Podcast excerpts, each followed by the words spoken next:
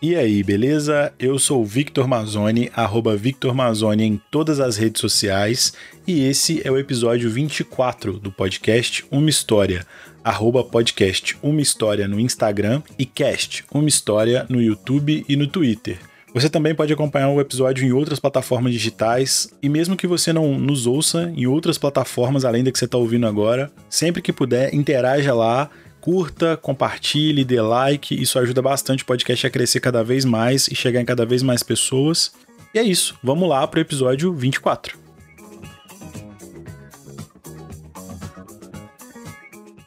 E hoje estamos aqui com a Priscila. Priscila, se apresenta, por favor, fala do que você faz, das suas redes sociais aí. E aí, galera? Meu nome é Priscila Carvalho. Eu sou internacionalista, que já é uma pergunta que todo mundo sempre pergunta: o que, que o internacionalista faz, né? A gente já entra nisso aí. É complicado. Mas eu também estou me formando em administração agora, porque nessa parte de relações internacionais eu gosto mais da parte de diplomacia dentro de empresas. Então, para combinar uma coisa com a outra e me tornar uma profissional um pouquinho mais completa, eu tive a necessidade de fazer os dois cursos. Uhum. Sou viajante apaixonada, apaixonada por vinhos, sou sommelier também, estudante, sou resenhista do, de um blog de literatura também que se chama Saga Literária. E é mais ou menos isso aí. Nas redes sociais, se alguém quiser entrar em contato lá, eu tenho Twitter, assim, estou voltando ao Twitter, então me perdoem os, os tweets meio sem noção, que é arroba Priscila, underline C. Souza. Mesma coisa no Instagram, e LinkedIn, para me procurar lá também, é só Priscila Carvalho. Facebook eu já não uso há muito tempo, e assim, tô tentando me manter o mais longe das redes sociais possível para conseguir viver. Mas é isso aí. É, realmente, nesses tempos agora, o quanto mais a gente conseguir ficar afastado, mais ajuda, né? Pois é. Beleza. É, fala do, dos seus projetos, do que que o que, que você vai contar pra gente de história hoje? Cara, pois é. Eu separei pra gente conversar um pouquinho de um assunto que eu tô estudando, assim, há bastante tempo. Eu tenho estudado bastante, lido bastante, muita coisa, visto muitas palestras também. E é uma coisa que sempre em roda de amigo acaba saindo um assunto, porque a minha primeira graduação foi em odonto, na Federal de Juiz de Fora. Só que pelo que já deu para perceber, essa pessoa não virou dentista, né? não foi para frente, uma né? Quebra... pois é. E foi uma quebra de expectativa muito grande, tanto para minha família quanto para os meus amigos. Todo mundo ficou meio perdido assim, caramba, o que que ela vai fazer da vida? E foi um grande tiro no escuro essa minha troca de carreira. Então comecei a, a ver o que que eu passei durante esse tempo, que assim não foi um mar de rosas comecei a ver que não só eu passava por esse tipo de situação, sabe? Essa questão da, da família tá pressionando de você exercer alguma coisa que você já tinha escolhido. Na verdade, você nem tem maturidade para escolher o que, que você quer com 17, 18 anos, né? Mal, mal você sabe a roupa que você vai vestir. Nossa, muito, muito mal, na verdade. pois é, cara. Então, assim, eu fico olhando as minhas fotos com 18 anos, eu fico, cara, como que eu saía na rua desse jeito? E, tipo, como é que eu escolhi o que, que eu quero fazer pra minha vida com 18 anos, sabe? É, eu tive um papo com, com o PP, né? Que a gente até gravou pro podcast dele, que vai sair essa semana. É, sobre, sobre essas, essas diferenças que a gente tem, né? De, de realidade e de idade. E isso diz muito também sobre como a gente tem uma responsabilidade, uma responsabilidade muito grande quando a gente não tem noção nem de quem a gente é direito ainda. Pois é, isso é muito problemático, tipo, e todo mundo coloca essa pressão em cima de você, sabe? Então parece que você já tem que nascer pronto, sabendo o seu dom. Às vezes você nem sabe o que, que você faz bem, você começa a descobrir o que, que você gosta, o que, que você não gosta, conforme você vai tendo as experiências, assim. E eu sofri muito isso. E vendo que outras pessoas também começavam a sofrer as mesmas coisas, não só questão de carreira também, até questão de, de relacionamento também porque eles acham que ah, você formou na faculdade, você tem que arrumar um, um parceiro, e do nada que você arrumou, você já tem que se casar, e do nada que você se casou, já tem que ter um filho, já tem o primeiro filho, já tem que ter o segundo, então assim, parece que é tudo muito imposto. Aí eu comecei a pesquisar sobre isso, é, aprofundar, mas assim, conversar com muitas pessoas, e comecei a escrever um livro, e tudo dando certo, todos os meus projetos deem muito certo esse ano. Até o final do ano eu consigo publicar ele. Que está falando mais ou menos sobre essa crise que a gente sofre nos 20 anos, de ter tanta pressão e tão pouca maturidade, sabe? Uhum. É tenso. É, e essa crise, é, ela começa ali, como você falou, os 17, 18, dependendo de quando você terminou o ensino médio ali. E ela, ela não termina quando, quando a gente faz 20, 20 e poucos anos. Exatamente pelo motivo que você falou. Depois que você entra na faculdade, ou que você siga já trabalhando assim que você sai do ensino médio, não tem, não tem motivo para não fazer isso é, as pessoas acham que a vida vira um fluxograma. Você tem que fazer isso, uhum. aí agora você tem que fazer aquilo, aí depois você casa, aí depois você tem filho, aí depois você tem outro filho, aí depois você vai procurar aposentar ou comprar uma casa ou comprar um carro, qualquer coisa do tipo. Então, não é assim que funciona, sabe? É, as pessoas têm que entender que as, as vidas de cada um vão tomar caminhos diferentes e que as pessoas podem ser felizes de maneiras diferentes. Não é porque eu não tive um filho que eu sou mais. que eu sou infeliz em relação à pessoa que teve, ou o contrário. E não é porque eu não conquistei um carro ou uma casa que eu tenho menos felicidade do que uma pessoa que já tem um carro e a casa. Normalmente a gente vê o inverso. A pessoa, quanto mais coisas ela acumula, mais ela vai ficando triste, mas nada completa ela, ela precisa de mais e mais e mais. E isso não é saudável, né? Pois é, cara, isso a gente vê muito essa questão de até entrevista de famosos, não sei se você já chegou a ver. Tipo, um cara que é extremamente famoso, que tem muita grana e a pessoa tá numa crise de ansiedade, depressão extremamente, sabe, profunda. Claro que tem N motivos, tem a pressão que, que a galera faz em cima, de estar tá sempre olhando ali o que, que eles têm, o que estão fazendo e tudo a cobrança que existe. Mas se fosse pensar por esse lado do checklist da vida, uma pessoa que é extremamente famosa, que viaja, que já casou, tem filho e tal, era para ser um exemplo de felicidade, sabe? E a gente vê que não é. Às vezes você visita, sei lá, uma tiazinha da roça que tá fazendo um bolo no fogão a lenha. E você vê nela uma felicidade tão real, uma coisa que. um aconchego, uma coisa tão diferente, que é coisa que às vezes uma pessoa que acumulou muita coisa não tem, sabe? É uma das coisas que eu penso muito. É... Muita gente fica pensando, poxa, eu vou fazer, vou engatar uma opção de coisa, vou fazer mestrado, doutorado e tal, eu vou ser uma pessoa realizada. Cara, depende. Depende muita coisa. Às vezes, a gente quer forçar uma pessoa a ter mestrado em física, sendo que a pessoa é um pintor nato, sacou? Então não tem como. É aquela, aquela velha historinha, aquela velha fábula lá. Se você for avaliar a capacidade de subir numa árvore de todos os animais, um peixe vai perder. É porque ele é fraco? Não é, aquilo ali não é o ambiente dele. Ele não tá ali para isso, entendeu? Então a gente tem que pensar muito na questão de não de igualdade entre as pessoas, não se comparar, tipo, ah, ele tem isso, eu vou ser tão feliz quanto ele eu tiver. A gente tem que pensar muito em equidade, sabe? Uhum. Pensar em tratar os diferentes com as suas diferenças. Porque, às vezes, sei lá, comer Nutella vai fazer uma pessoa se sentir muito feliz. Já a outra pessoa detesta Nutella, cara. Às vezes comer, sei lá, um sorvete vai fazer ele mais feliz, sabe? Não é que quem come Nutella, quem come sorvete tá errado. Uhum. São pessoas diferentes, sabe? Não tem como a gente se comparar. E é isso que eu falo muito, porque eu, eu sinto muito, não essa pressão, porque eu já, já meio que abstraí disso aí. Hoje em dia eu levo mais de uma forma mais como pesquisa do que de uma forma ruim, sabe? Mas eu já escutei muita gente virando para mim e pegar e falar assim: Poxa, eu quero ser igual você. Quero fazer as mesmas coisas que você fez. Cara, tudo que eu fiz até hoje, assim, eu gostei demais. Todas as viagens que eu fiz, os cursos que eu fiz, todas as minhas experiências, por pior que, que tenha sido alguma coisa, por perrengue que tenha passado, me engrandeceu de alguma forma, sabe?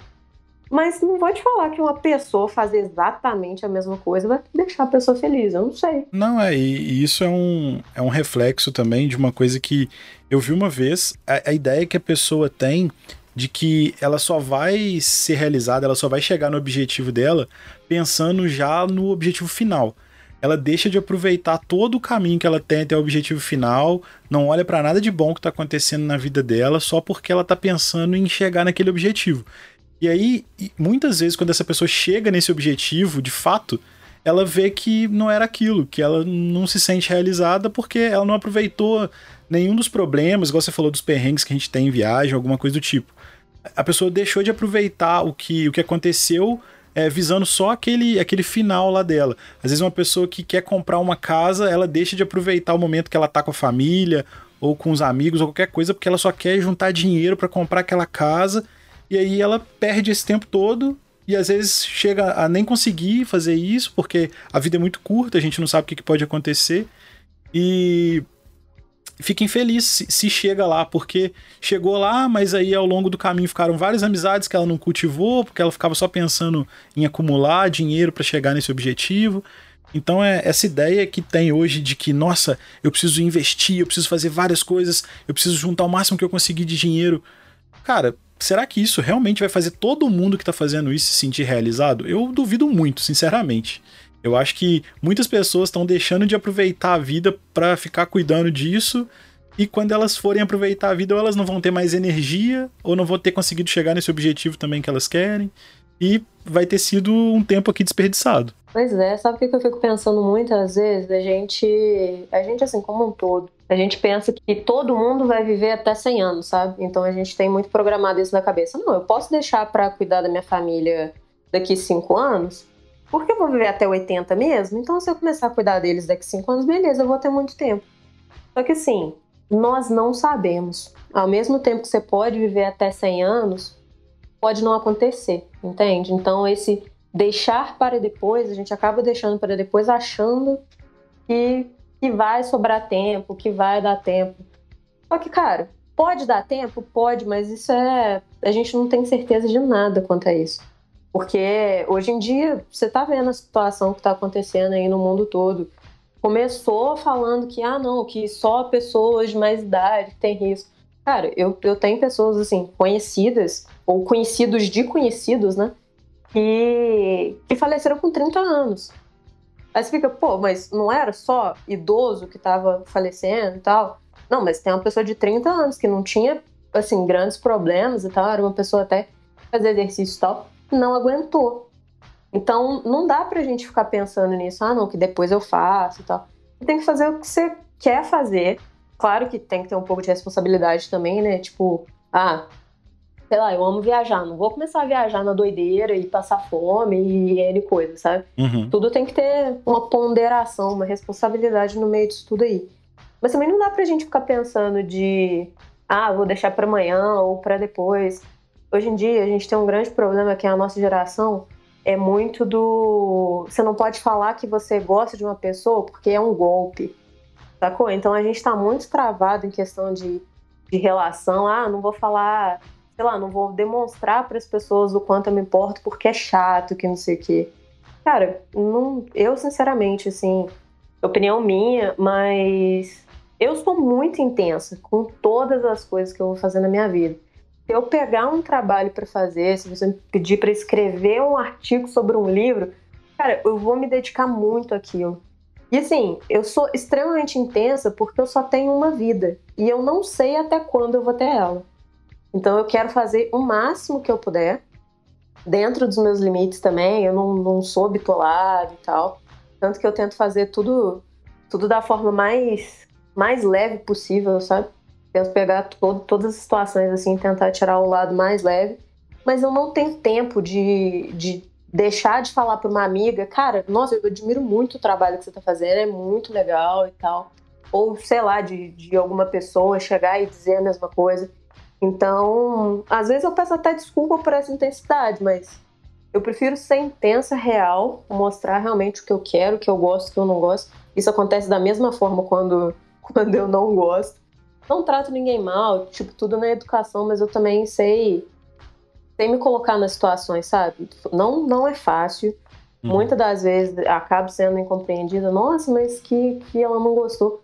Porque a, a verdade hoje em dia é um negócio meio meio complicado. Todo mundo quer, mas nem todo mundo tá preparado para escutar, entendeu? Ah, isso é verdade. Então... As pessoas às vezes pedem, ah, não, você tem que ser sincero, você tem que falar. Só que às vezes você é e a pessoa não, não interpreta da melhor forma, porque ela esperava que você fosse apoiar E quando você critica, assim, querendo que a pessoa melhore, ela entende que não, você tá me colocando para baixo, amizade tóxica. As pessoas não entendem que essa onda, tudo good vibe, sempre para cima e tudo muito bem, vai levar todo mundo pro buraco muito rápido, sabe? As pessoas não entendem que elas fazem coisas erradas, que elas têm momentos ruins e que elas têm, têm que, que ter uma, um, um tato, claro, para se falar com elas, mas elas têm que ter uma noção da realidade, que às vezes, se você fez uma coisa que você achava super legal e pediu a opinião de alguém e ela não achou, essa pessoa talvez goste mais de você do que uma pessoa que sempre fale que tá ok.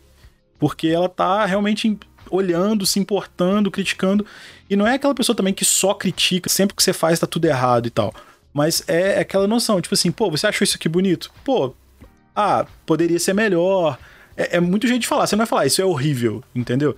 Então as pessoas têm que entender que nem sempre o que elas fazem e se dedicam pra caramba vai ser a melhor opção. E as pessoas vão ter opiniões divergentes, é normal. Pois é, é aquele, aquele velho ditado, né? É, a gente tem que ser extremamente sincero, mas tem que ter empatia pelos outros. Eu não sei se você já ouviu falar da regra dos cinco minutos, que se você tiver que criticar alguma coisa, principalmente na aparência de uma pessoa, uhum. e ela puder mudar em cinco minutos, você fala na hora. Se não, você pondera um pouquinho mais e fala depois. Um exemplo disso seria tá num jantar e tem alface no dente de uma amiga minha. Uhum. Posso falar isso com ela, ela consegue modificar aquilo em cinco minutos, sabe? Sim, sim. Agora, o que tem acontecido muito, igual nessa situação da pandemia, cara, quantidade de gente que tá tendo crise de ansiedade, sabe? Que tá ficando em casa e tá aumentando peso, ou não tem condição de, de fazer um exercício, questão de trabalho, às vezes tá em casa, o filho tá em casa, tem que dar atenção tem outras demandas, assim, do que pensar em ser o cara fitness, sabe? Aí você vira pra pessoa, pega e fala assim, poxa, você engordou, hein? É uma sinceridade? É uma sinceridade, mas você não tá tendo empatia nenhuma com, com aquela pessoa, porque é o tipo de coisa que ela não consegue mudar nesses cinco minutos, entendeu? Sim, sim. Então, até para ser sincero, a gente tem que pensar. Entende isso? E aí que, que tá a dificuldade da coisa. Tem uma linha muito tênue, sabe? Entre você você ter essa sinceridade ou você acabar ofendendo alguém. Porque tem uhum. pessoas que, que vão aceitar de boa, vão rir, falando, nossa, é mesmo, engordei pra caramba na pandemia e tal. Vai fazer uma piada contigo ali. Mas às vezes a pessoa já tem algum, algum problema, sabe? Já tá sofrendo de crise de ansiedade, você acaba agravando alguma coisa uhum. com a justificativa de ser sincero. E, tipo, isso também não faz muito sentido. Não, não, com certeza. É, é exatamente o que você falou sobre essa, essa regra dos cinco minutos. E isso não só para coisas de aparência no geral, mas para opiniões sobre projetos, sobre qualquer outra coisa. Por exemplo, a pessoa tem o projeto da vida dela, ela construiu um, sei lá, um. Pode ser um projeto mesmo, de, de arquitetura, por exemplo. Aí depois que tá aquilo tudo pronto, ela pergunta a sua, a sua opinião, você fala: Ah, não, não gostei de nada. Tipo assim, por que, sabe? Por que, que você não tenta uhum. olhar alguma coisa, tenta valorizar e tenta mostrar os motivos de você não ter, não ter entendido? Eu acho que o maior problema que a gente vem tendo, isso eu já, já comentei em, vários, em várias empresas que eu passei, em vários lugares. Os maiores problemas que as pessoas têm hoje em dia são relacionados à comunicação. As pessoas não sabem falar, as pessoas não sabem ouvir, e as pessoas assim, por mais incrível que isso pareça, depois de tantas vezes que a gente estudou isso, você pelo menos é da minha época de escola, o tanto que a gente estudou interpretação de texto, o pessoal não sabe interpretar o que você fala, o que você escreve. O pessoal também não sabe escrever muito bem, vai, na internet, mas o pessoal não sabe interpretar. Se você fala A, a pessoa entende B, responde C, e aquilo ali gera muito conflito, gera muita dor de cabeça que não existiria com o mínimo de interpretação, ou de fala, ou de texto, ou de qualquer coisa. Então, é só parar, ouvir o que a pessoa está falando. É, é, por isso, isso também foi um dos motivos de eu ter começado o podcast, que é para as pessoas simplesmente ouvirem. Eu aqui normalmente eu sou um, um ouvinte. Nos, na maioria dos episódios eu pondero pouquíssimas coisas, vou deixando a pessoa é, contar o máximo dela porque eu quero ouvir, eu quero entender a realidade da pessoa, entendeu? Não, isso é super justo. Hoje em dia é muito comum a gente acaba escutando a pessoa para responder, sabe? Uhum. já esperando e na expectativa dela parar de falar para você responder. Você não escuta para tentar entender e ponderar o que o que a pessoa tá fazendo. Hoje em dia, esse tipo de coisa é muito problemático, cara. Nossa, a interpretação de texto ia salvar o mundo de uma forma linda. É, e, e é, um, é uma reatividade, é uma reatividade tão tão imediatista que a partir do momento que a pessoa fala o que você já tem como rebater ou tem como comentar, você não ouve o resto. Ela pode estar falando tipo, várias outras coisas que vão te convencer ou que vão te mostrar outro lado, mas você já não tá ouvindo, você só tá esperando ela terminar para você responder. Não, isso é. O que tem acontecido muito também é essa questão de você não respeitar a opinião do outro, sabe? Tipo, ah, eu só vou respeitar a sua opinião se a sua opinião for igual à minha. Entende? Então, tipo, cara, são tantas realidades diferentes. Brasil, vamos pegar Brasil só, nem falar nada de fora, não. Olha o tamanho desse país. Até essa semana eu tava lendo, antes da gente começar essa conversa, uma reportagem falando que o Enzo Celular deu uma declaração falando de que diminuiu o consumo de carne no Brasil. Aí ele fez um questionamento perguntando se é porque o preço da carne subiu ou porque as pessoas estão mais conscientes no quesito de. tentando dizer assim que ah, as pessoas agora não estão querendo matar os animais e tal. Aí eu fiquei pensando, cara, uma pessoa com tanto estudo, com, com todos os recursos possíveis, ter uma alienação tão grande, fazer esse tipo de questionamento, vendo tudo que o brasileiro está passando, milhares de pessoas aí desempregados, sabe? Criança passando fome, toda essa questão. Ele fazer esse tipo de questionamento agora, no meio de uma pandemia, quando tem brasileiro passando fome, vivendo com a ajuda de governo de 200 reais, cara, eu moro sozinha, eu sei o que é 200 reais no mercado. Para mim, entende? Então, uhum. tipo, eu posso escolher o mais barato que eu quiser ali. Eu não tenho demanda nenhuma de nada de criança. Uhum. Agora, você imagina uma mãe de família lá pegar 200 reais ainda para alimentar uma criança, velho. Isso é, isso é o tipo de questionamento, assim. Eu acho um questionamento, nossa, de uma ignorância tão grande que é a falta de, de você pegar, não, deixa eu ver o que está acontecendo no meu país e tal, para diminuir esse tipo de consumo. E falar uma coisa dessa diante desse cenário de pandemia, de ter milhares de pessoas passando fome por não ter o que comer, nossa, você vê direto, não precisa nem, nem citar qualquer jornal, qualquer coisa que você abre hoje em dia, falando de todas as pessoas, a quantidade de gente que perdeu emprego, de fábrica que fechou, de, de galera que tá tentando empreender de, de formas desesperadas, assim, uhum. galera morando na rua, sabe? Aí ele questionar um negócio desse, eu falei, nossa, é, é, é assim, é um pouco desanimador, para ser bem sincero, porque é a pessoa que tem todos os recursos possíveis e que te garanto que nunca passou fome de nada, sabe? Eu tenho uma, uma visão mais ou menos disso, nunca passei fome, assim, nunca o máximo que passei foi em viagem, mas porque eu não gostava do que ia comer. E esse foi o máximo de fome que eu passei na minha vida. Então, assim, não se compara a nada o que as pessoas estão vivendo no, no Brasil hoje em dia. Mas eu tenho amigos que, que migraram para outros países, assim, o cara não tinha o que comer porque estava pagando documentação e vivia de miojo e leite, velho. Nossa. Sabe? Então você parava pra pensar a, a situação das pessoas e ele fazer esse questionamento, a galera vai no mercado com 200 reais para comprar arroz, leite para criança, não sei o quê. Não sobra para carne, uhum. sabe? Que é base da alimentação brasileira, não sobra. Então o que, que eles têm que fazer? Tem que fazer o pouco que tem e render o máximo que dá. Uhum. Então assim, confesso que fiquei um pouco revoltado com essa declaração dele aí. É, e essa galera normalmente vive num, num mundo paralelo onde tudo é muito colorido, tudo é muito bonito mas tudo foge muito da realidade também. Então, acreditar nesse argumento talvez seja pior do que expor ele. Porque o cara pode expor e depois falar que, ah, desculpa, não foi o que eu quis dizer e, e ficar por isso mesmo. Mas se a pessoa realmente acredita nisso, se ela realmente acredita que, não, as pessoas estão realmente ficando mais conscientes e tal, não estão matando animais. Pô, legal, é uma ideia que eu admiro muito, apesar de não ser praticante, eu acho muito, muito louvável quem consegue, quem é mas é, viver nessa bolha de achar que isso é possível para um país inteiro onde o pessoal não está tendo nem o que comer, quanto mais escolher o que vai comer, é, é muito, é tá muito fora da realidade, né? Pois é, cara, é muita essa o brasileiro tem muito essa coisa de acreditar demais na meritocracia. Só que a meritocracia funciona muito quando você está comparando pessoas que têm origens e condições iguais. Entende? É, eu, tava, eu tava vendo o jornal, né? Eu sou das relações internacionais, então eu tô sempre atolada de reportagens e coisas lendo. Cara, discussão sobre Enem, para ter Enem. você para para pensar o que que um adolescente vai encarar, porque já é um estresse horroroso. Eu fiz Enem, eu sei o que, que é isso, e assim, eu estudava numa escola de ponta, e o Enem para mim já foi extremamente estressante. Eu não tinha o menor problema de chegar em casa, tinha comida, não tinha que trabalhar, não tinha criança gritando, minha internet era boa. Assim, problema zero. E para mim já foi uma fase estressante.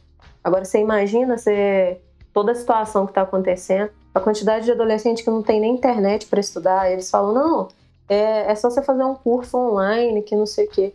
Aí você para para pensar na situação de uma pessoa que vai estudar, vai fazer o curso online lá com uma internet ruim, uhum. às vezes emprestada de alguém, com dois irmãos em casa, com a mãe trabalhando para fora, sabe, tendo que preocupar com o que que vai ter para comer no outro dia.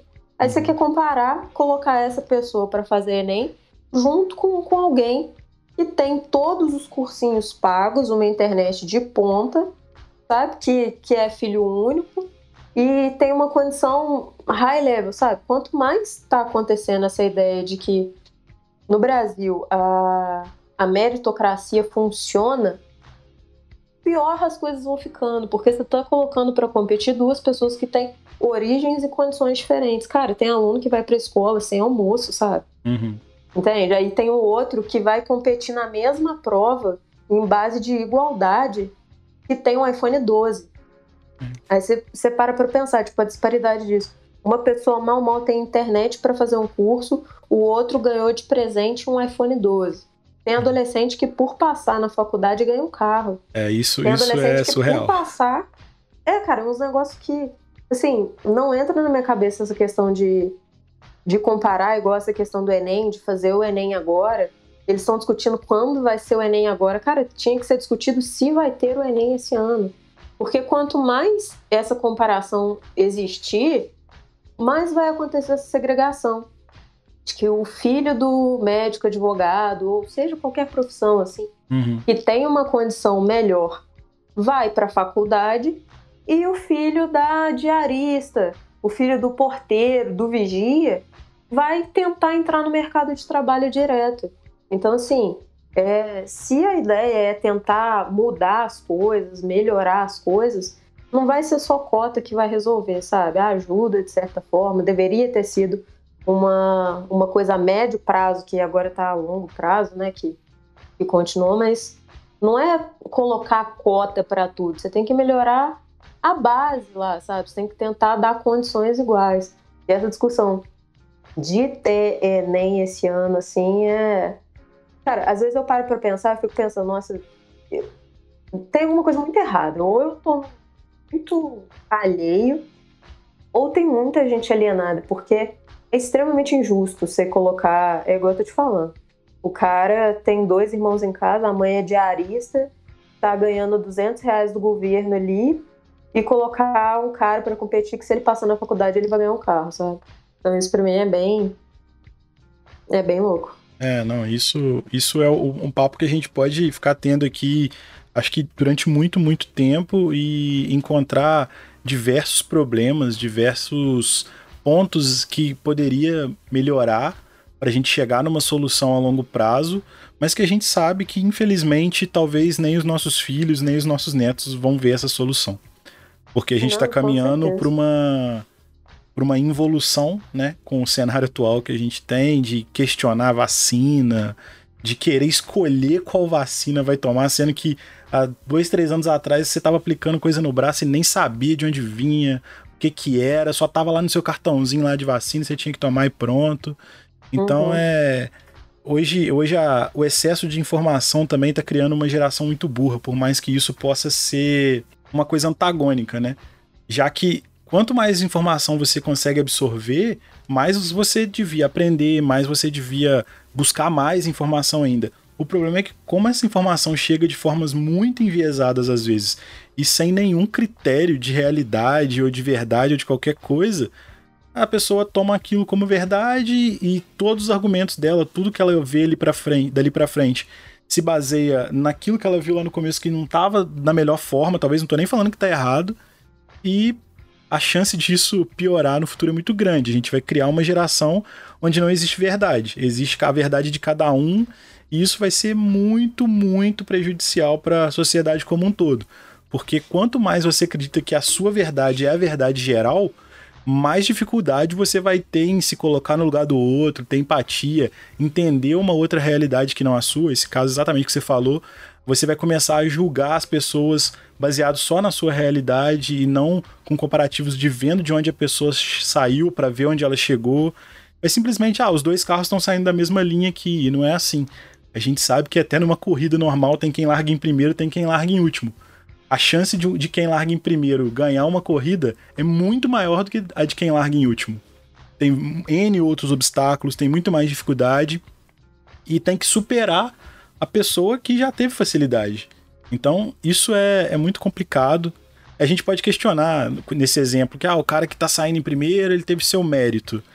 Tá, mas na vida real não é assim. A pessoa que, que tá saindo primeiro, normalmente, ela tem uma família bem estruturada, que, na verdade, bem estruturada aos, aos olhos da sociedade. Normalmente é uma família que tem crises internas, que tem muitos escândalos internos que são abafados por causa de um nome na sociedade ou por causa de uma, de uma coisa assim. Inclusive, tem uma, uma série do Netflix que é excelente, chama Coisa Mais Linda, que mostra um pouco dessa realidade, que é sobre como as pessoas nas décadas de 50, 60, até um pouco antes, elas priorizavam muito mais a imagem da família do que a real situação.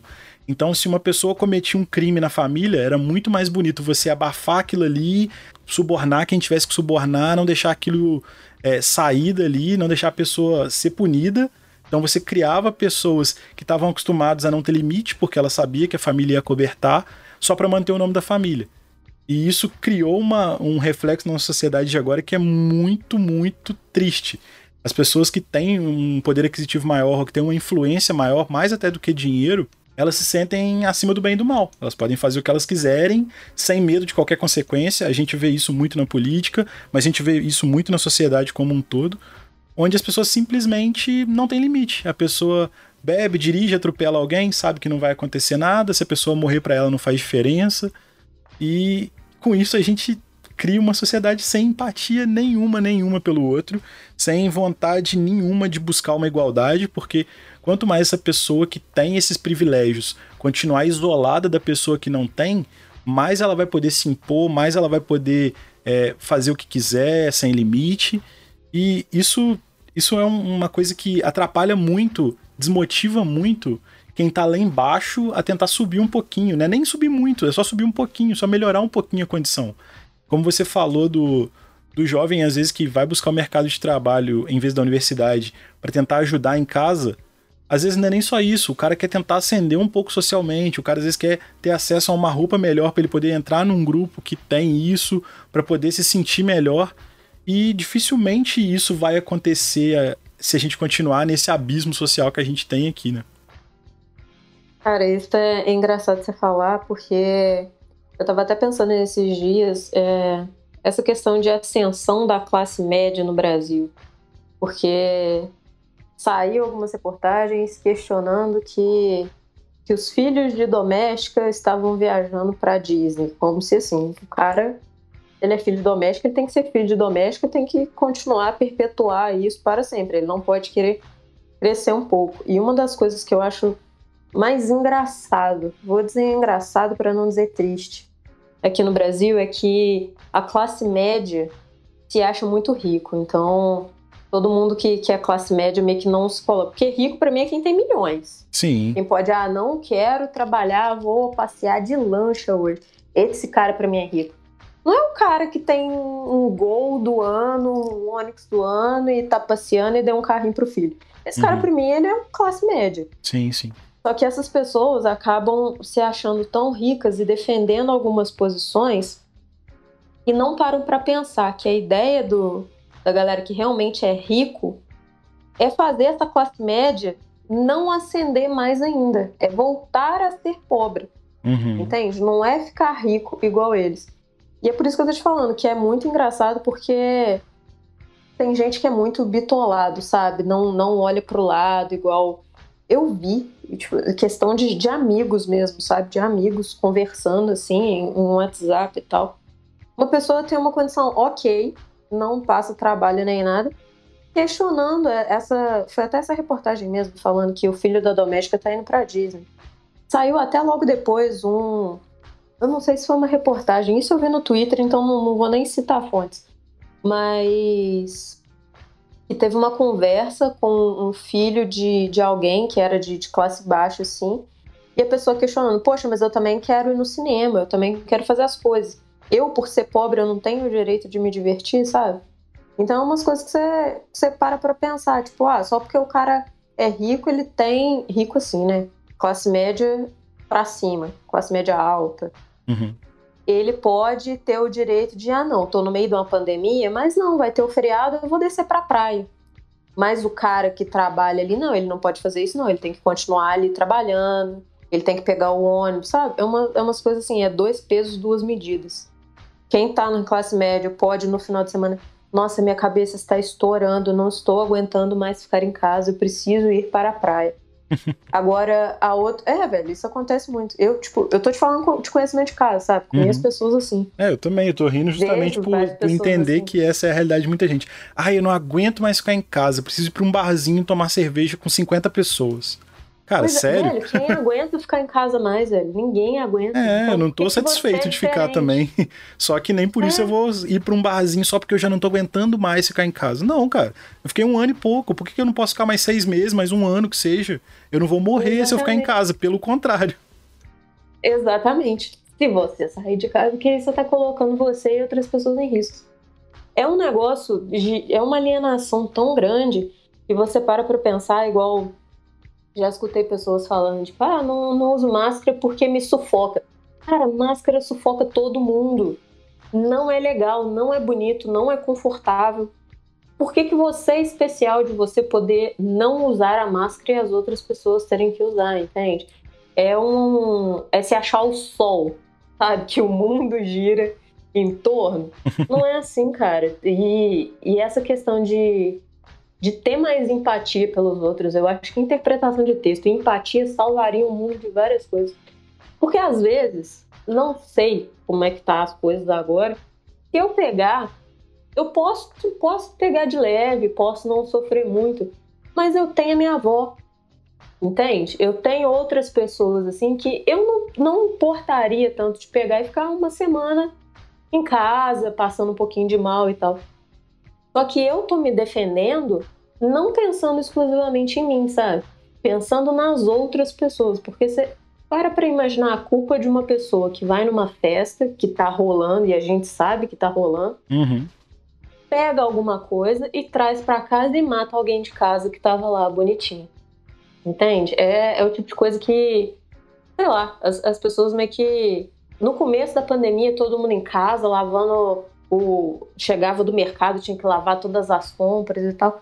Hoje em dia não, hoje em dia não, tem, tem uma festa ali no barzinho, tipo, vamos lá e tal. Sabe? É uma coisa normal.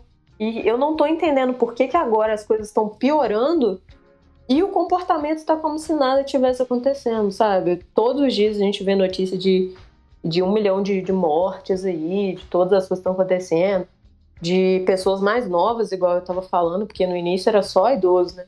De, de roubar a vacina. Cara, é uns negócios. Uhum. E você para pra pensar, você fica assim, meu Deus. Como? Não, e a gente. E o mais triste não é isso. O mais triste é que se o mundo inteiro estivesse nesse caos ainda, a gente ia entender, pô, realmente é uma situação mundial, a gente tá. Tá todo mundo passando o mesmo aperto e tal, tá, tá difícil para todo mundo. Não é nem de, de pessoas saírem, mas de estar tá numa crise mundial. Mas os Estados Unidos já começou a ter jogos com público lotados de boa, sem máscara, shows normais. A Inglaterra registrou esses dias, se não me engano, hoje ou ontem, é, um dia sem mortes. O Vietnã registrou, está registrando uma morte por dia. Então, isso está se controlando no mundo. E aqui a gente está com uma possível terceira onda que na verdade não saiu da primeira. A gente está só re retroalimentando essa primeira onda, que é melhora um pouquinho, aí abre tudo, sai um monte de gente, pega mais e aí tem uma nova onda. Não, é só a continuação daquele. daquele é o reflexo daquilo que foi feito na primeira. Não é porque, ah, não, tá vindo a segunda onda. Não, abriu, todo mundo saiu, mais gente se contaminou e mais gente morreu. É, é a lógica toda da coisa. E aí, é, a gente vê muitos lugares, principalmente aqui em Juiz de Fora, como a gente chegou a voltar em uma semana, se eu não me engano, para a onda laranja, em que tinha mais flexibilidade, tinha consumo dentro dos bares e tal, parece que nunca mais saiu. E a gente já voltou para vermelha, já tá quase voltando para roxa. Porque você anda na cidade, às vezes à noite de carro, e tá tudo cheio. Todos os bares estão cheios, normal, como se fosse é, uma época normal. Se a gente tivesse lá em 2019 ainda, não existe coronavírus. Então é, é muito complicado é, tentar ser empático com quem não é também, sabe? Se eu vejo uma pessoa que eu conheço assim saindo, a pessoa pode fazer a caridade que for, pode ser a melhor pessoa do mundo, mas eu já vou olhar com outros olhos para ela porque ela não pensou nisso, entendeu? Cara, é engraçado que essa situação da, da pandemia tá fazendo a gente reconhecer muitas pessoas. A gente acha que conhece, mas dependendo da situação, você acaba reconhecendo de verdade. E assim, é, eu estou selecionando muito o, o meu ciclo de amizades, sabe? Porque tem pessoas assim que estão zero ligando. E isso sem entrar em questão de política, eu sou internacionalista, tipo, estudo política todos uhum. os dias, mas sem ser tendenciosa para nenhum lado aqui. Uhum. Cara, o que, que justifica o Brasil, no estado que tá, na situação que a gente tá, a gente receber, tipo, Copa América aqui dentro? Não vamos nem é. entrar nisso, cara, porque isso daí Não, já me deixou muito estressado nem... na semana passada e é, é muito é. complicado é, tentar tentar ainda argumentar a favor dessas decisões. Mais uma vez, não entrando no mérito político da coisa, mas da decisão em si, independente de quem tomou, de quem recebeu isso. Uhum. É, não é uma decisão cabível nesse momento, simples. Não tem nem discussão sabe? Ah, mas é, não, não tem que preocupar que com a economia, não tinha que preocupar com nada. Simplesmente não pode acontecer. Uhum. Ah, mas não vai ter público. Mas o fluxo de delegação de tudo que vai trazer para cá são pessoas de outros lugares. E aí a gente está correndo o risco de ser responsável por uma nova crise de cepas em outros lugares, porque essa delegação vem, fica aqui um mês, joga e volta para seus países. Os jogadores que são que jogam fora do seu país vão para outros lugares. Então a gente espalha isso tudo para o mundo de uma forma tão grande, sem saber, na verdade sabendo, mas fingindo que não está sabendo, que cara pode gerar uma crise muito maior do que do que a gente já tem, tanto econômica quanto política, porque quê? Se isso se, se expandir depois da, do evento, a, a gente vai ter mais restrições comerciais, a economia vai ficar mais atingida ainda. Então é aquele é aquele respiro às vezes que a pessoa dá de melhorar um pouco antes de morrer de vez. Porque ah, não, vamos dar um, um boom na economia enquanto tá rolando o evento. Pô, legal, vai ter hotel, vai movimentar de alguma forma. Só que depois vai cair tanto por conta do reflexo disso que não valeu nada a pena, piorou muito mais. Se tivesse mantido sem o evento, a gente já estava numa ascendente para talvez voltar a melhorar, focar na, na, na, produção, na compra de insumos e das vacinas. Só que a gente não vê essa realidade. Então é, é triste, mas é, eu, eu tô tentando que a gente não leve essa tristeza. Só que tá realmente muito difícil, porque uhum. a gente tá vivendo isso, né? Não é uma coisa que, tipo, ah, eu quero levar. Não, a gente tá vivendo essa realidade. A gente tá todo dia você abre um site, você vê um jornal e tá lá uma notícia estarrecedora de novo, de, de decisões erradas tomadas, de pronunciamentos é, nada nada pensados, nada é, assim empáticos com o que está acontecendo, simplesmente visando uma eleição daqui a um tempo. E isso, novamente, de qualquer um dos lados. Eu não estou falando que esse ou outro está fazendo certo mas a, a visão de só querer focar na próxima eleição, ela acontece até de quem quer vacinar todo mundo rápido.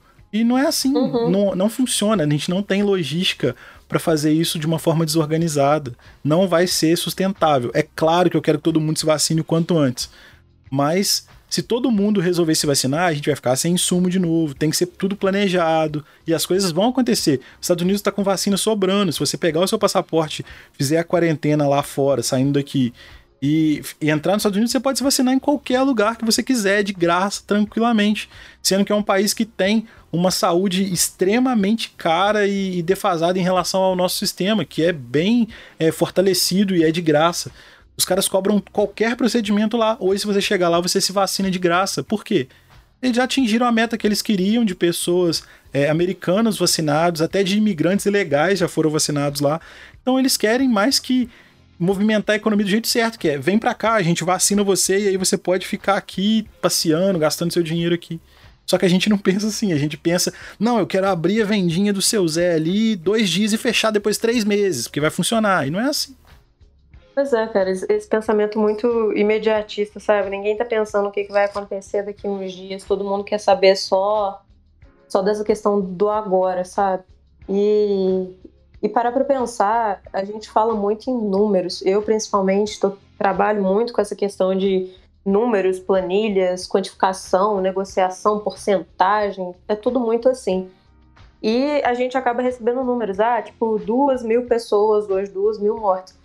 Só que se você realmente parar para pensar, são duas mil famílias que perderam alguém, que estão de luto, que estão sofrendo uma perda por uma doença que hoje em dia nós temos vacina. Então não é dois mil um número fechadinho como se fosse na balança comercial que sempre tem esses sobe e desce aí da vida, você sente, caramba, senti, ah, ganhei, perdi algum dinheiro, alguma coisa.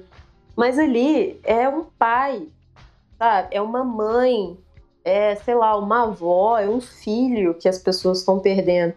E para quem já teve algum tipo de perda na família, sabe o quanto isso é, é, é traumático de N formas. E perder uma pessoa por um por uma doença, alguma coisa assim que não tem jeito, você fica com esse pensamento, sabe? Não, não tem jeito, foi feito o máximo. Só que hoje em dia, é, as pessoas estão perdendo familiares por uma doença que nós temos vacina. Sabe? Isso, isso é o tipo de coisa que existem famílias que estão de luto por uma doença que a gente tem vacina, que não chegou no nosso país por N motivos. Não vou entrar nesse mérito também. Mas. E sabe que a gente parar pra pensar, não tinha por que tá acontecendo são, são mortes injustificáveis, sabe? Quando tava naquela pesquisa lá de ah, não temos um tratamento, não sabe o que, que vai fazer, tava todo mundo na mesma. Quando se chegou com o senso que a gente tinha uma vacina e por mais que a pessoa acabasse contraindo o vírus, a chance de, de morte era menor, cara, isso é o tipo de coisa que, que não deveria ser passível de discussão, sabe? A gente está falando de vidas e você não ter a empatia como qualquer representante do governo de chegar e pensar caramba, não, eu estou lidando com vidas aqui, é o meu povo que eu preciso defender, e, e N outros motivos, falar coisa de economia. Cara, não existe economia sem pessoas. Uhum. Sabe? Não adianta o país ser extremamente rico, não ter ninguém aqui para trabalhar, não ter nada para fazer. Entende? Então eu acho que é importante sim a gente manter a economia, sabe? Não, não vou ser hipócrita de falar, não, vamos deixar a economia de lado, vamos fechar tudo lindamente e tal. Mas o mais importante, a nossa prioridade aqui, e uma das coisas muito importantes, não existem prioridades. Prioridade é uma palavra que ela não deve ser usada no plural. Porque a partir do momento que eu tenho prioridades no plural, eu deixei de ter uma prioridade só, que é a ideia mesmo da palavra, o conceito da palavra. Uhum. E a nossa prioridade deveria ser sempre a vida, independente de qualquer coisa. Segundo lugar, a gente coloca a economia. É importante pra caramba. Mas primeiro, a gente tem que pensar sempre na, na vida dos outros, sabe? E não é a minha vida, pensar sempre nesse particular. Porque, lá, posso ir numa festa ali de 500 pessoas, eu vi que em São Paulo tá tendo direto, Vou numa festa de 500 pessoas, beleza, eu vou ficar bem, vou passar mal dois dias. Eu vou no mercado comprar um, sei lá, um suco que faltou na minha casa.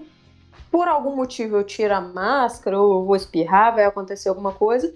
A dona Maria, que tá em casa, quietinha, bonitinha, lindamente todos os dias, vai lá no mercado e tem contato com as mesmas coisas que eu tive. Então, assim, é de um egoísmo tamanho você parar pra pensar só em você, sabe? Uhum. De, de, ah, vou pegar e. Porque eu escuto muito de, das pessoas, assim, do, do, meu ciclo mais. Ah, não, mas se eu pegar, eu não morro, não. Vou só ficar uns dias em casa. É bom que eu fique uns 15 dias em casa, tranquilo. E uhum. não morro, não. Mas não param para pensar que que existe uma sociedade, existe um entorno, tem pessoas ao redor, sabe? Isso aqui, que de certa forma me incomoda mais, mais um pouco. Aí já me dá um pouco na ideia. Quer fazer festa, cara? Faz festa. Faz o que você quiser. Você, você é responsável, você é de maior, deve ser vacinado, deve ter tido alguma coisa de educação. Mas todas essas festas, para mim, teriam que ter algum tipo de controle de assinatura. Pegar e falar assim, ó, oh, você quer ir na festa? Beleza, então você vai na festa. Só que você assina esse termo de responsabilidade aqui, que se você cair no hospital, você tá negando atendimento. Só isso.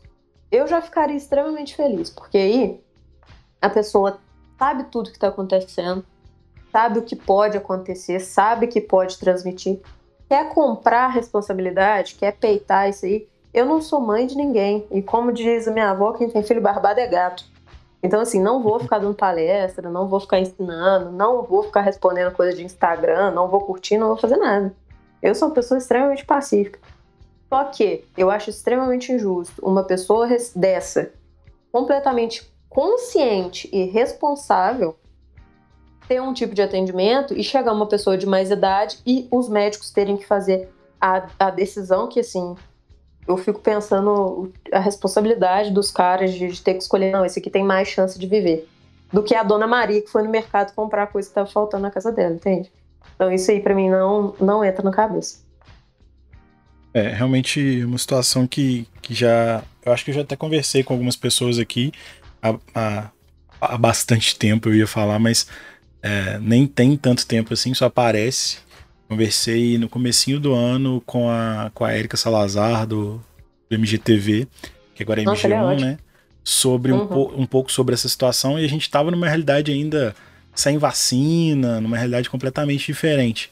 E chegar aqui e ver que a gente mudou tão pouco é, é muito triste. A gente é... tá vivendo num looping eterno, cara. Sim, sim. E o problema é esse, sabe? De, de abre as coisas e fecha de novo. É. E aí tem gente jovem morrendo e aí roubam vacina. É. E é, é, todo dia a mesma coisa, sabe? A gente uhum. não, não desenvolveu. Igual você tava falando aí, eu achei até interessante. Eles falando de terceira onda que a gente vai ter, cara, que dia que a gente saiu da primeira. Entende? É muita ilusão então, achar que saiu, né? A gente tá afogando nessa primeira onda desde sempre, cara. Uhum. Então, assim, falar de terceira para mim é. Tinha que ter tido uma memória significativa para você parar e pensar, não, realmente, agora melhorou e piorou de novo. Mas para mim, questão de, de, consciência, velho. Você ter que fechar a praia para as pessoas não irem, sabe? Fechar acesso à praia. É, é, é um negócio que você fala pro dono do, da loja de sapato ali, que é a única renda dele, dele e da família dele, que ele não pode trabalhar, que ele tem que fechar, que tem o lockdown e, e N coisas. Mas o, a pessoa que tá super estressada no final de semana desce pra praia. Entende? É, aí o cara realmente vai ficar revoltado, vai querer abrir a loja dele, porque ele vê que ninguém tá respeitando. E aí a gente é. entra no que a gente já tinha conversado, né?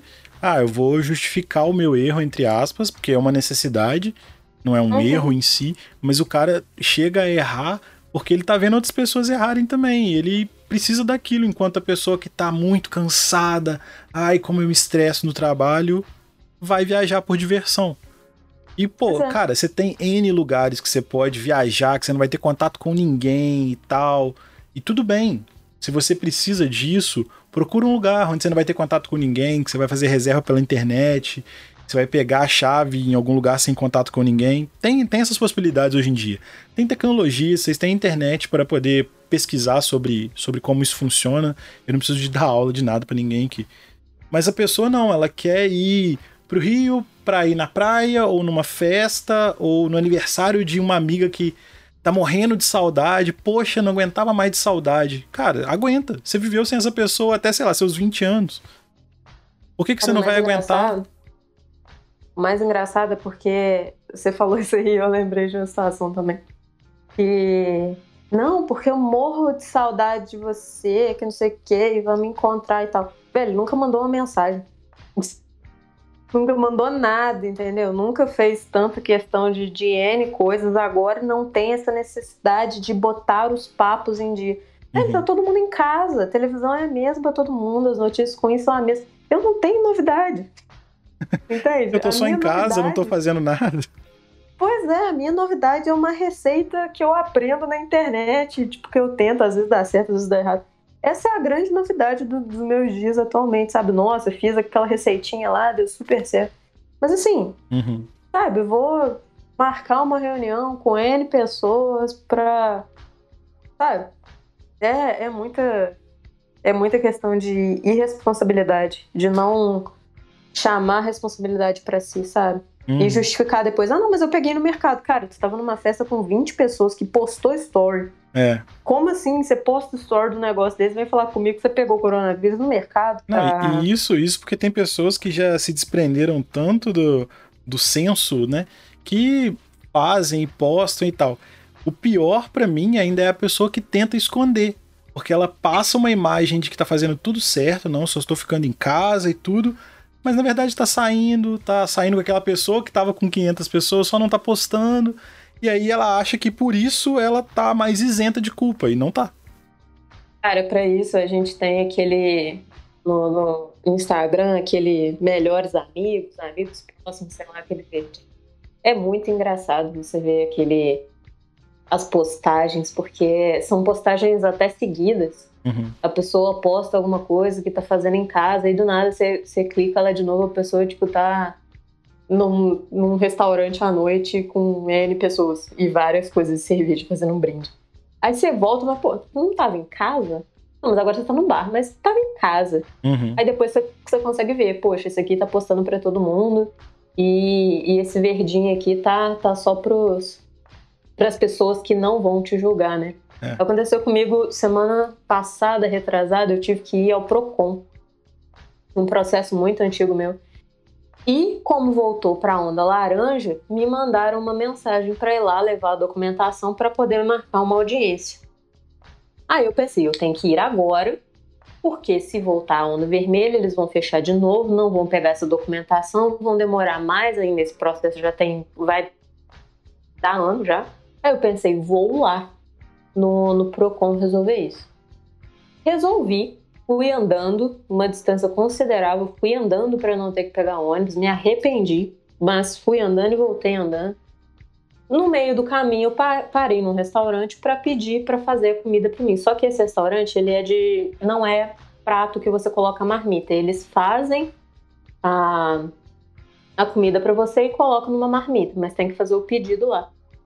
Fiquei sentado 15 minutos lá esperando. Nesses 15 minutos que eu fiquei esperando, eu tava num desespero tão grande, cara, de estar tá vendo a movimentação de, de, pessoas e as pessoas andando dentro do restaurante, assim. Tinham pessoas que estavam mais isoladas, não, não posso falar nada. A galera do restaurante também tava tudo paramentadinho, bonitinho. Mas tinham pessoas, assim, saindo pra, pra fumar na janela do restaurante, circulando sem máscara o tempo todo. E assim, e tava me dando uma aflição grande dessas pessoas não estarem de máscara, porque de máscara a gente ainda tem um, uma coisa que é um pouco aceitável, né? A pessoa tá circulando aqui do seu lado, mas tá de máscara, eu tô de máscara, então estou, entre aspas, muito bem protegido. Agora não, as pessoas chegaram numa uma coisa tão grande que não, eu vou almoçar fora, vou chamar várias pessoas para almoçarem comigo em um restaurante vou ficar circulando nesse restaurante sem máscara porque tá tudo bem, cara. Não tá tudo bem. A gente tá muito longe de tá tudo bem. Isso eu já nem comento. Eu acho que é, é o tipo de coisa que eu espero é, quando a gente grave de novo a gente já não tenha mais que falar sobre isso. Mas eu acho difícil porque a gente provavelmente vai gravar em breve e ainda vai estar tá nessa situação talvez um pouco menos pior, espero. Mas a gente acabou não conversando sobre nenhuma história, só que a gente falou um pouco de vida, que eu acho bem legal. É um papo bem diferente do, do, do habitual, mas é um papo extremamente necessário. É um papo que as pessoas é, podem ouvir e julgar, mas se uma pessoa é, mudar um pouco a opinião, se sentir um pouco mais é, responsável por tudo isso que está acontecendo e mudar um pouco as atitudes, eu já fico satisfeito. É, eu acho que a, a função principal disso aqui é divertir, mas se a gente pode informar e pode contribuir para a melhora do, da situação que a gente está ou da realidade que a gente vive, também vai ser de bom grado para mim. E acho que a gente pode pas passar para a parte de indicações, a não ser que você queira comentar mais alguma coisa e tal. Ou não, com certeza a gente, a gente volta a gravar ainda. É, essa questão que eu tava até que eu cheguei a comentar do livro já está um trabalho um pouco adiantado, então assim que tiver o trabalho pronto, publicado, bonitinho, eu pretendo deixar na, na Amazon gratuitamente, uhum. porque a ideia principal não é ganhar mesmo dinheiro com isso.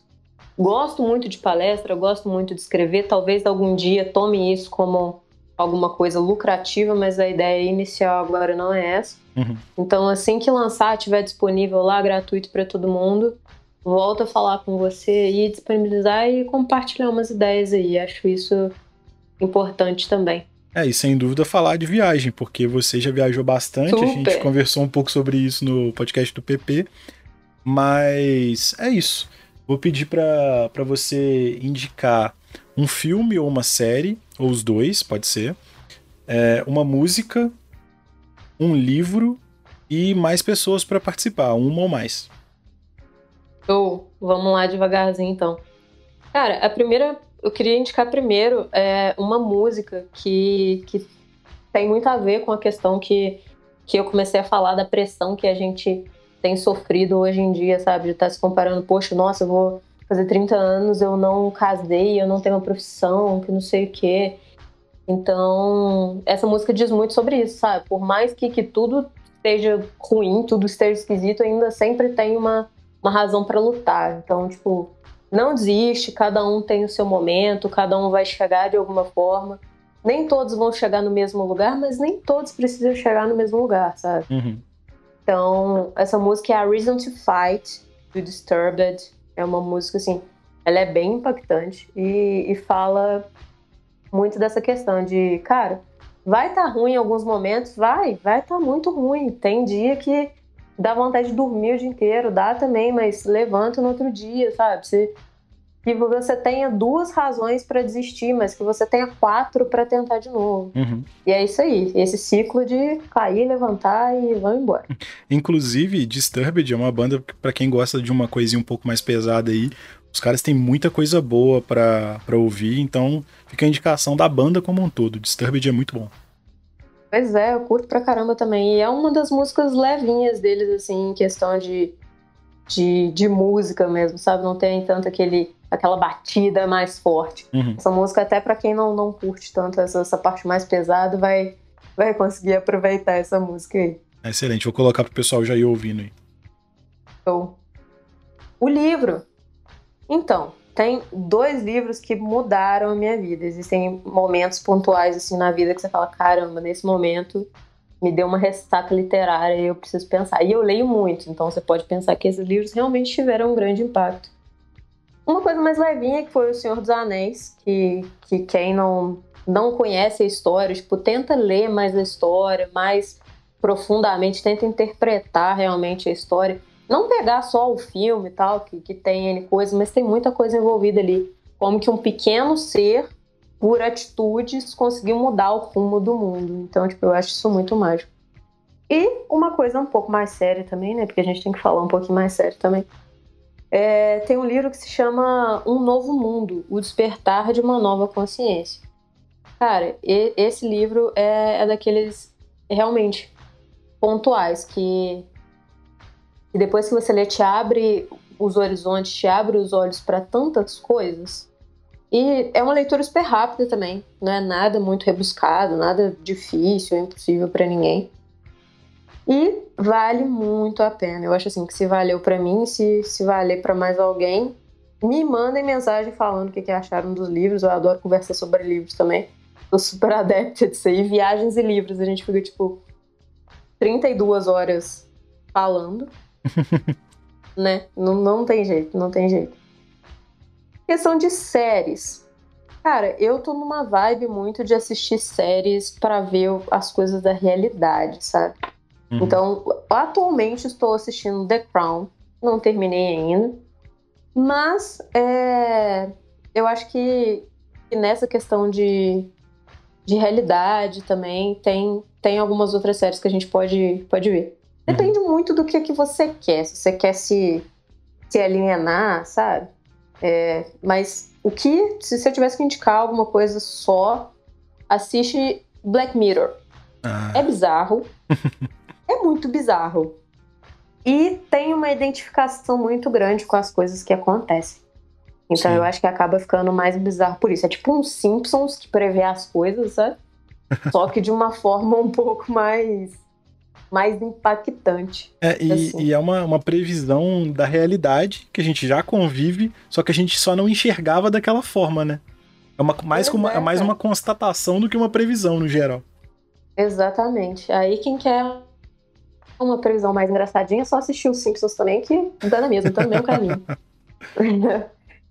e, cara, assim, é, de, de pessoas, indicação para falar assim, tem, tem pessoas, assim, eu gostaria de, de indicar uma amiga, assim, pessoal minha, que ela tem N experiências, uma bagagem muito grande, seja de, de viagem, igual a gente sempre comenta e tal. Ela até, tem até um. Ela criou um blog é, que se chama de 50 Dias, 50 Pubs, que ela foi fazer um curso na Inglaterra e acabou criando esse blog e tal.